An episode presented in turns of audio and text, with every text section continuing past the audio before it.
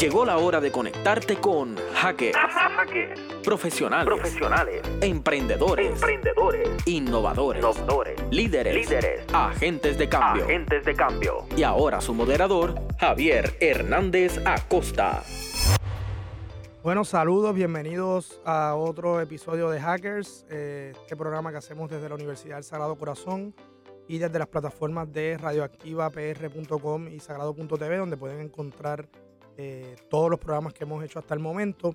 Eh, yo soy Javier Hernández, director del Departamento de Administración de Empresas de la Universidad del Sagrado Corazón, y hoy tengo el, el honor de conversar con un, con un amigo y una persona que eh, lleva bastantes años trabajando el tema de, la gestión y producción cultural, sobre todo en el, en, el, en, el área de Santurce, que es tan, tan pertinente a lo que hacemos aquí en la Universidad del Sagrado Corazón. Así que el amigo Fofito, bienvenido este espacio. Gracias, Javier. Gracias por la invitación. Un placer estar aquí. Pues mira, siempre tratamos de, de- de entrevistar y traer profesionales de distintos campos que de alguna manera eh, a través de su trabajo eh, profesional, de emprendimiento y, y desde cualquier disciplina, de alguna manera hacen las cosas de otra manera y generan cambios eh, en sus sectores. Eh, pero siempre queremos conocerlo, saber un poco su trasfondo, eh, sus experiencias eh, académicas, profesionales, porque, porque ¿verdad? uno es la suma de, toda- de todas esas cosas.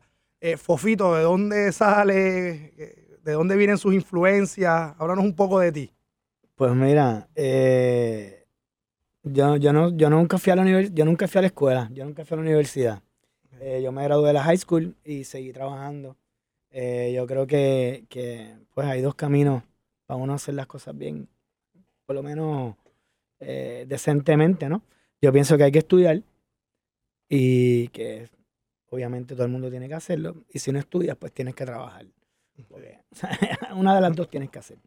Y yo traté, yo fui a Mayagüez, yo empecé a Mayagüez, pero no, estar en un salón de clases no era mi, mi, mi, mi- mi fuerte. So, man, empecé a trabajar y, y, y, eh, y siguió fluyendo y la, la vida me llevó por caminos distintos y, y jamás iba a pensar que yo iba a terminar haciendo esto. Yo quería ser algún día doctor.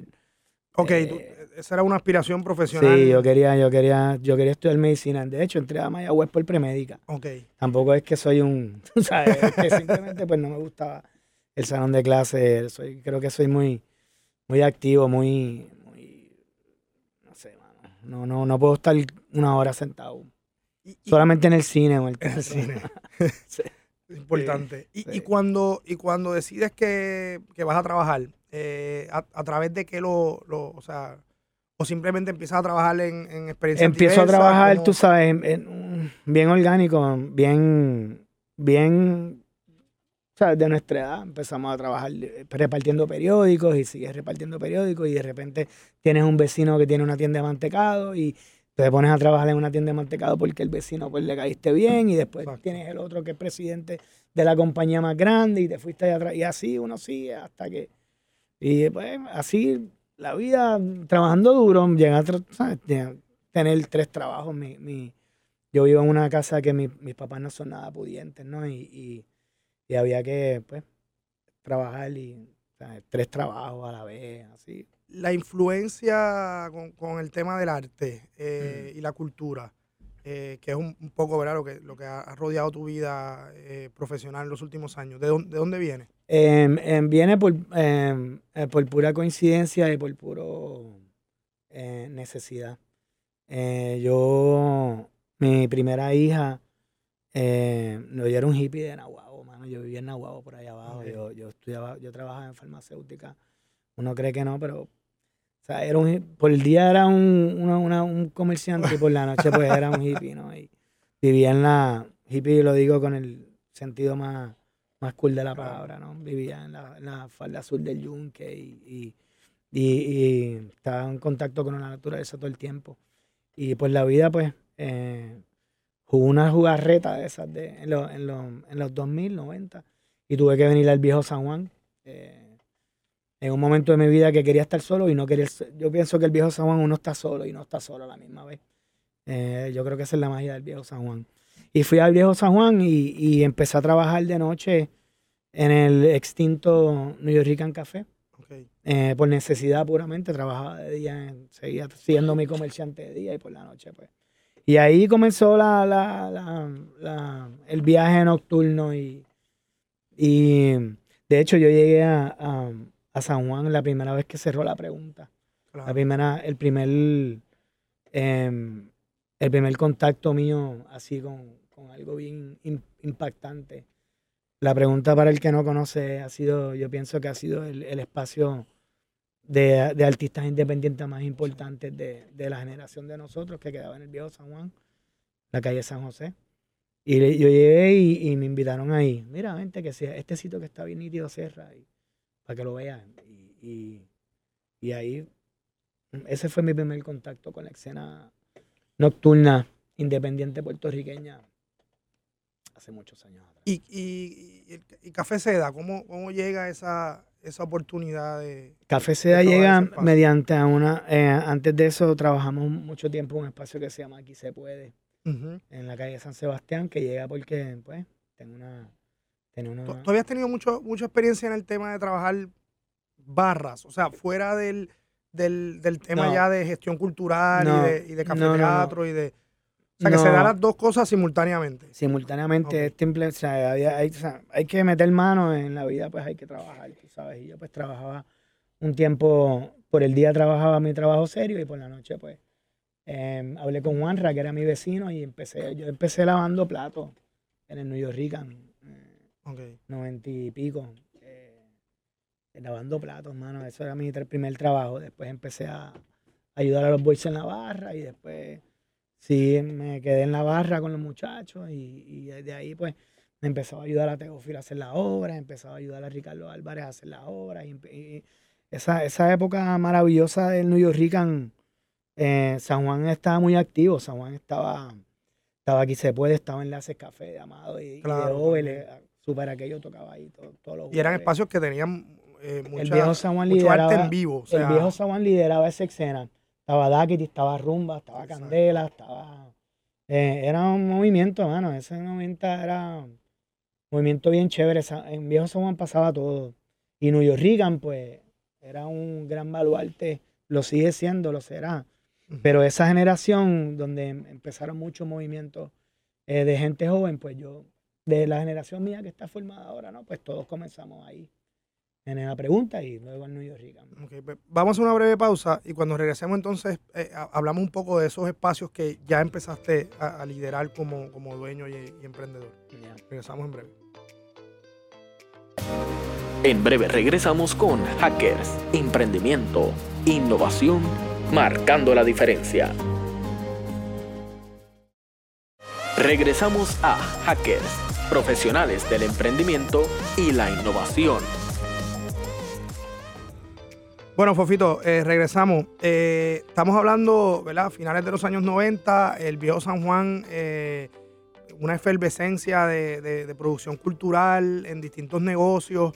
En, todo el viejo San Juan, porque ocurría arriba en la calle San Sebastián, pero también abajo. Claro. No, no solamente una escena cultural, sino el viejo San Juan em, en esos tiempos era un junte, era yo, creo que las grandes ciudades del, mundo tienen que ser, tienen que ser serias, tienen que ser felices y tiene que haber una, nutrición, ¿no?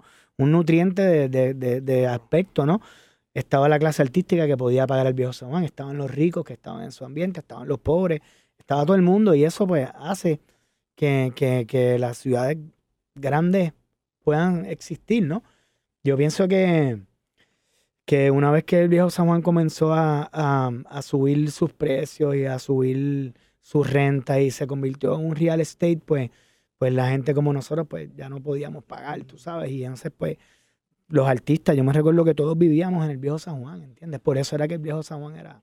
Eso, eso es importante porque quiero que lo conectemos ya mismo con el tema de Santurce. Eh, pero ¿cuándo es que, Fofito decide asumir también un tema ya más, más en rol de emprendedor y de, y de, y de manejar eh, empresas como esta? Pues sí, al final de los 90, pues yo tenía una vecina que, que, que, la amo mucho, que, corría ese negocito en el viejo San Juan y me dijo, mira, ya yo no, ya yo estoy bien, ya yo estoy, ya no puedo más, porque trabajar en la noche no es fácil. Claro. Y entonces pues yo vi una oportunidad ahí y, y cogí el negocio eh, aquí se puede, hace ya casi 20 años ya. Y ahí pues comenzamos, eh, para ese tiempo Celso estaba llegando a hacer su, su, su estudios en Los Ángeles, Celso González, eh, y empezamos a hacer, empecé a hacer, bueno, una barrita con cosas, lo que había visto en el New York Rican, que, que yo pensaba que, que, le hacía falta al New York Rican, y, y empezamos a hacer una barrita con cosas más pequeñas, con Mima, ahí empezó Velcro, llevamos 20 años ya tocando. Eh, eh, Mima empezó, tocaba todos los domingos sin, sin no tener ningún disco, después cuando salió de Cultura Profética. Eh, ¿sabes? Eh, ahí empezó una escena que ahora, en, el 2000, casi 2020, pues, pues ya tiene mi material ya disco. llegado a un nivel. Ya tiene, ¿entiendes? Todo el mundo ha ido creciendo. Em, y es, lo digamos como una escena que ha ido creciendo, que hemos crecido juntos, ¿no? Y de aquí se puede. Nos fuimos a Café Seda. Café Seda. ¿Café Seda estuvo cuánto tiempo? Café Seda estuvo casi cinco años. Y ahí lo mismo, 2000, la, 2004. La, la, producción ahí, fue bien diversa. Ahí comenzamos de, de, tú sabes, de Mima llenaba 40, 50 personas en Café Seda. Digo, en Aquí se puede, pues llenaba 160 en Café Seda, ¿no? Y en Café Seda, pues comenzamos ya a, a producir discos, comenzamos ya, esa escena comenzó a, era el único espacio avalado por el Instituto de Cultura en aquella época, mm. en el viejo San Juan. Eh, así barras nocturnas. Y ahí, se, ahí, ahí comenzó la semilla, ahí comenzó los Fofé y Enrico, le comenzamos con los eventos de la semilla. Velcro seguía tocando los lunes, ahí fue que los lunes de Velcro se hicieron súper famosos. ¿Que llevan cuántos años los lunes? 17, ya 17 casi, años. 18, sin parar. O sea que hay un tema también de, de consistencia claro, en esa, man, en esa claro. producción cultural. Y eh, pregunta, ¿en, ¿en, qué momento se da la... Eh, eh, ¿Qué pasa con, con Café Seda? ¿Por, por, qué, ¿Por, qué, no siguió el proyecto? ¿O porque hubo una transición del proyecto? Por, pues por, porque me, eso fue meramente eh, un problema de logística. Como hablamos hace tres minutos, el viejo San Juan se puso bien difícil. Uh -huh. Empezaron las leyes de, de, que la gente no podía vivir, beber en las calles, empezaron a cerrar eh, abajo en, en, la, en, la, en la Norzagaray los carros no podían subir.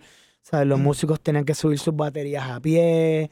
Eh, la gente que podía comprar para ese tiempo, entonces el viejo San Juan, pues llegaban y se mudaban al lado tuyo y, y, y tú estando en un negocio ya cuatro o cinco años y una historia completa y ellos se mudaron ahí y no podías tener ruido.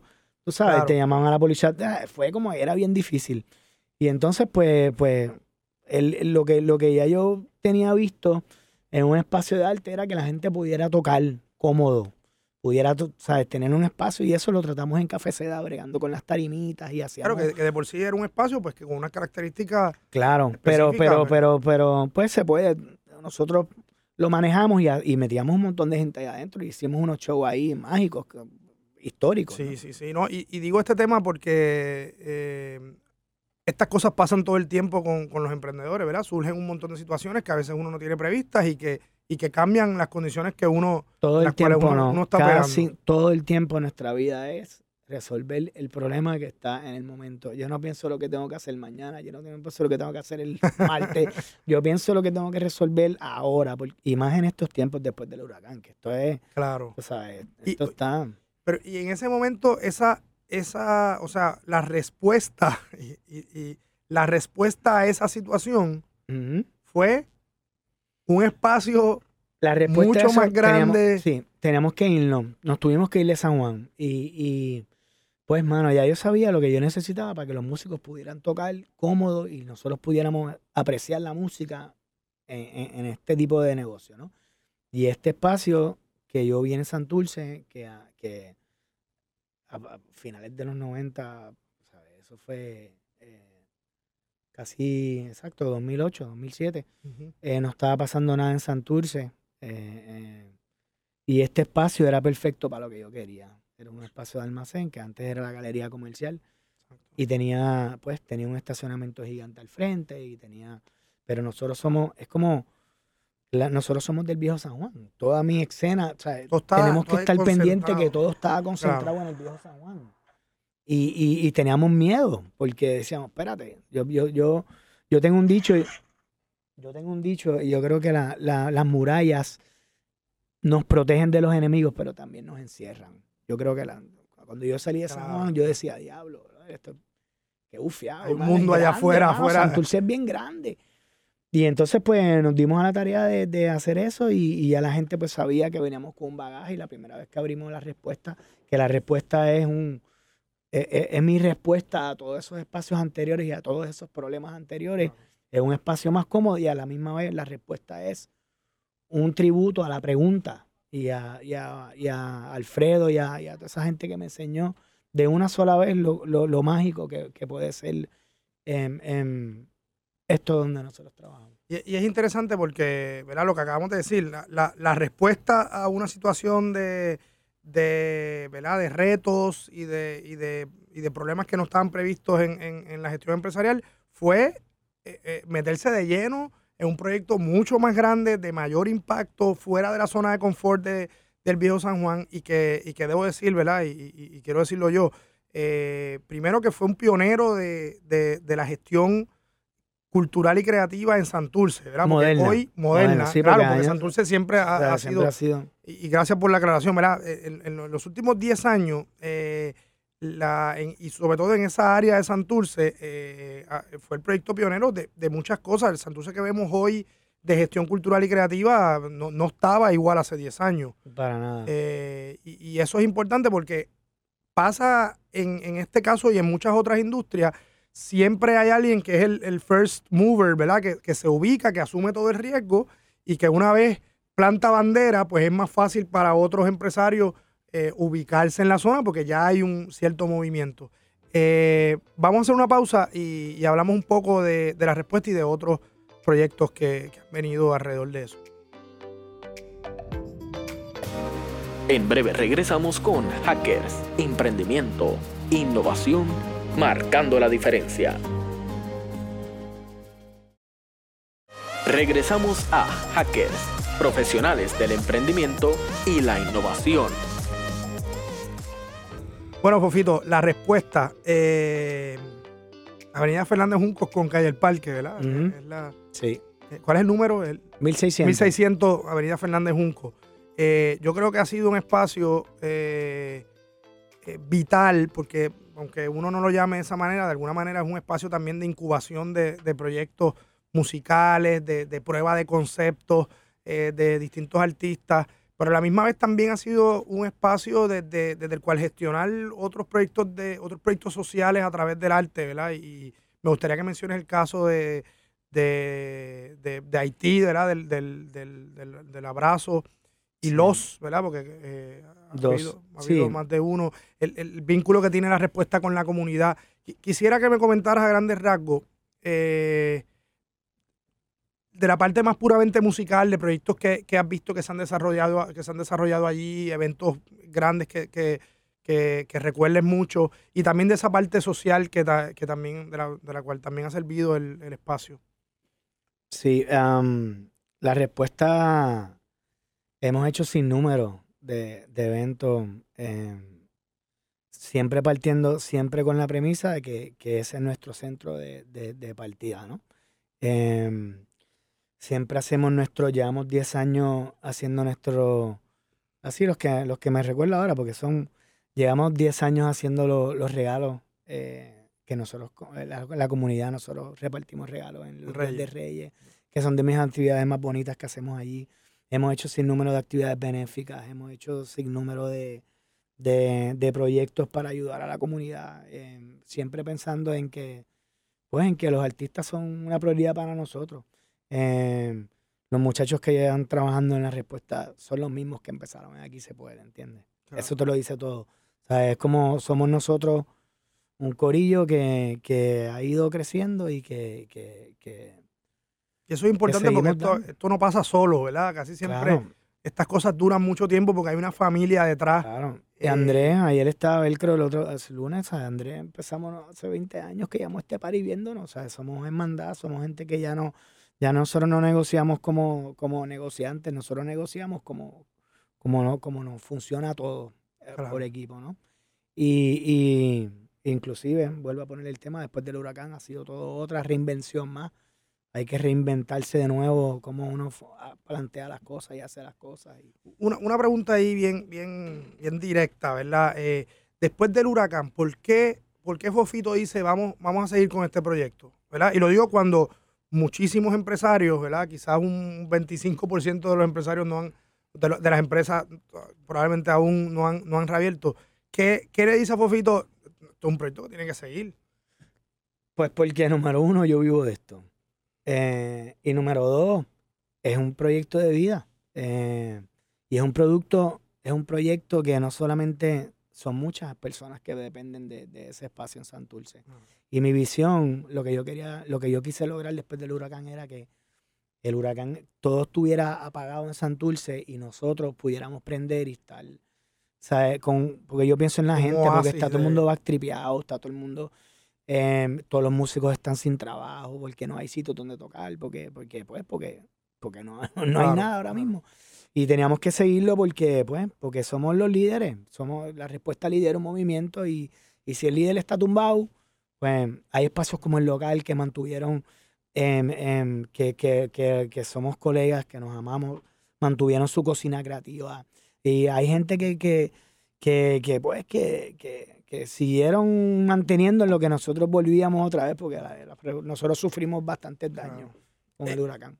toda esta experiencia también de la, de la gestión y producción cultural en, en la respuesta te, te, ha dado la oportunidad también de gestionar proyectos fuera de Puerto Rico, sobre todo con la diáspora. Y creo que, que, el proyecto de la Marqueta Retoña eh, ha sido una de las cosas más bonitas que he visto recientemente, por, precisamente por, por atender a esa comunidad puertorriqueña y latina en la ciudad de Nueva York y, y, atenderlos con gestión cultural contemporánea y diversa. Y no solamente eso, sino sacar los artistas puertorriqueños para allá. Los mismos artistas que comenzamos nosotros hace 20 años a trabajar en el espacio pequeño, pues ahora Puerto Rico tiene mucho talento, pero tenemos no, no tenemos mucho espacio.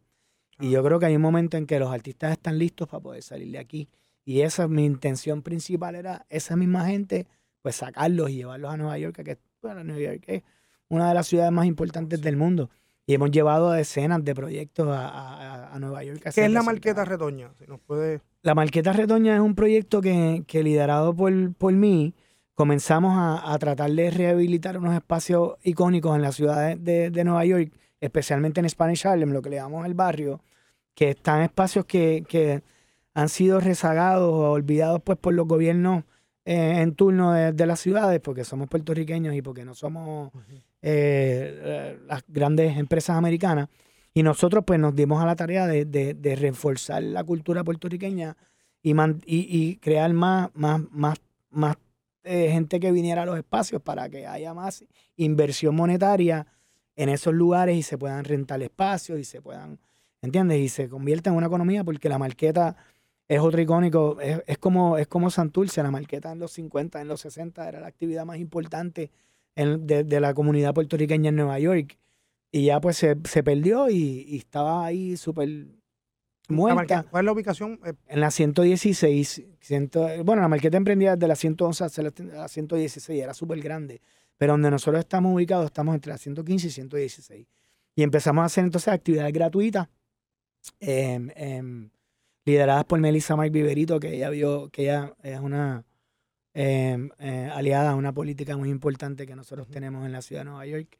Nací y criada en Puerto Rico y que, que, que, yo fui a donde ella y ella conoció el proyecto de la respuesta y entendió lo que el barrio le hace falta, que es un sitio donde la gente pueda em, em, funcionar y tocar y hacer música grande. Y, y, ella creyó en mí y, y nos fuimos para allá y y yo creo que ha sido, déjame decir dos cosas. Una, y que ha surgido en otros programas, eh, mencionabas que era, la Marqueta eh, era un, era un sitio ¿verdad? clave de la comunidad puertorriqueña en los años 50 como espacio comercial y cultural, ¿verdad? porque todo lo, lo comercial y gastronómico siempre es cultural.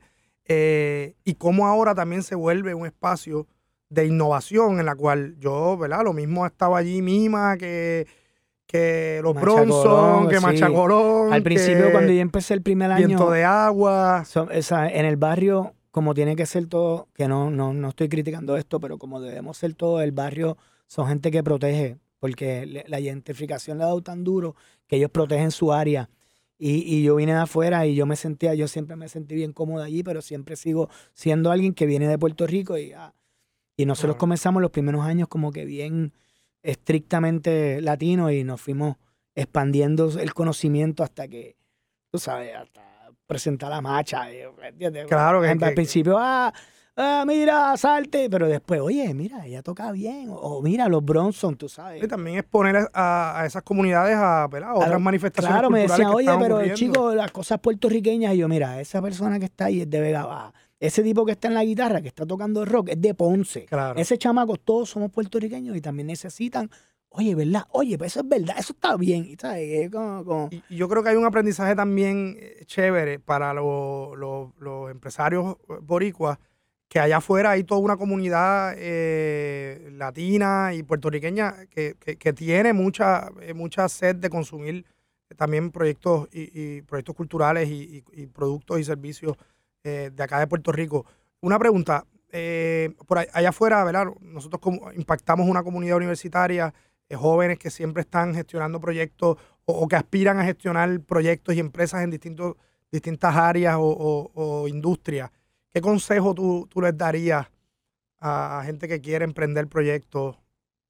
Yo creo que hay que ser uno mismo, yo creo que hay que hacer lo que a uno le gusta. Y, y las noches que más felices yo estoy en mis negocios son las noches que a lo mejor pues menos ingreso económico pues uno recibe. Eh, pero la, la, tú sabes, la, la beneficencia de, de- de sentirse uno orgulloso con lo que está haciendo y, y que un hijo pues pueda decir, wow, papi, qué chévere. Yo creo que eso es lo más importante. Yo creo que, que, que la importancia está en querer hacer las cosas de adentro. Yo creo que eso es lo que es. no. Estupendo. Bueno, Fofito, gracias por el, por el rato y seguimos la conversación pronto. Sí, ven, Nos vemos en la 20 y pico próxima. años en, en media hora está duro. Sí, sí. Gracias. No, gracias a ti. Seguimos.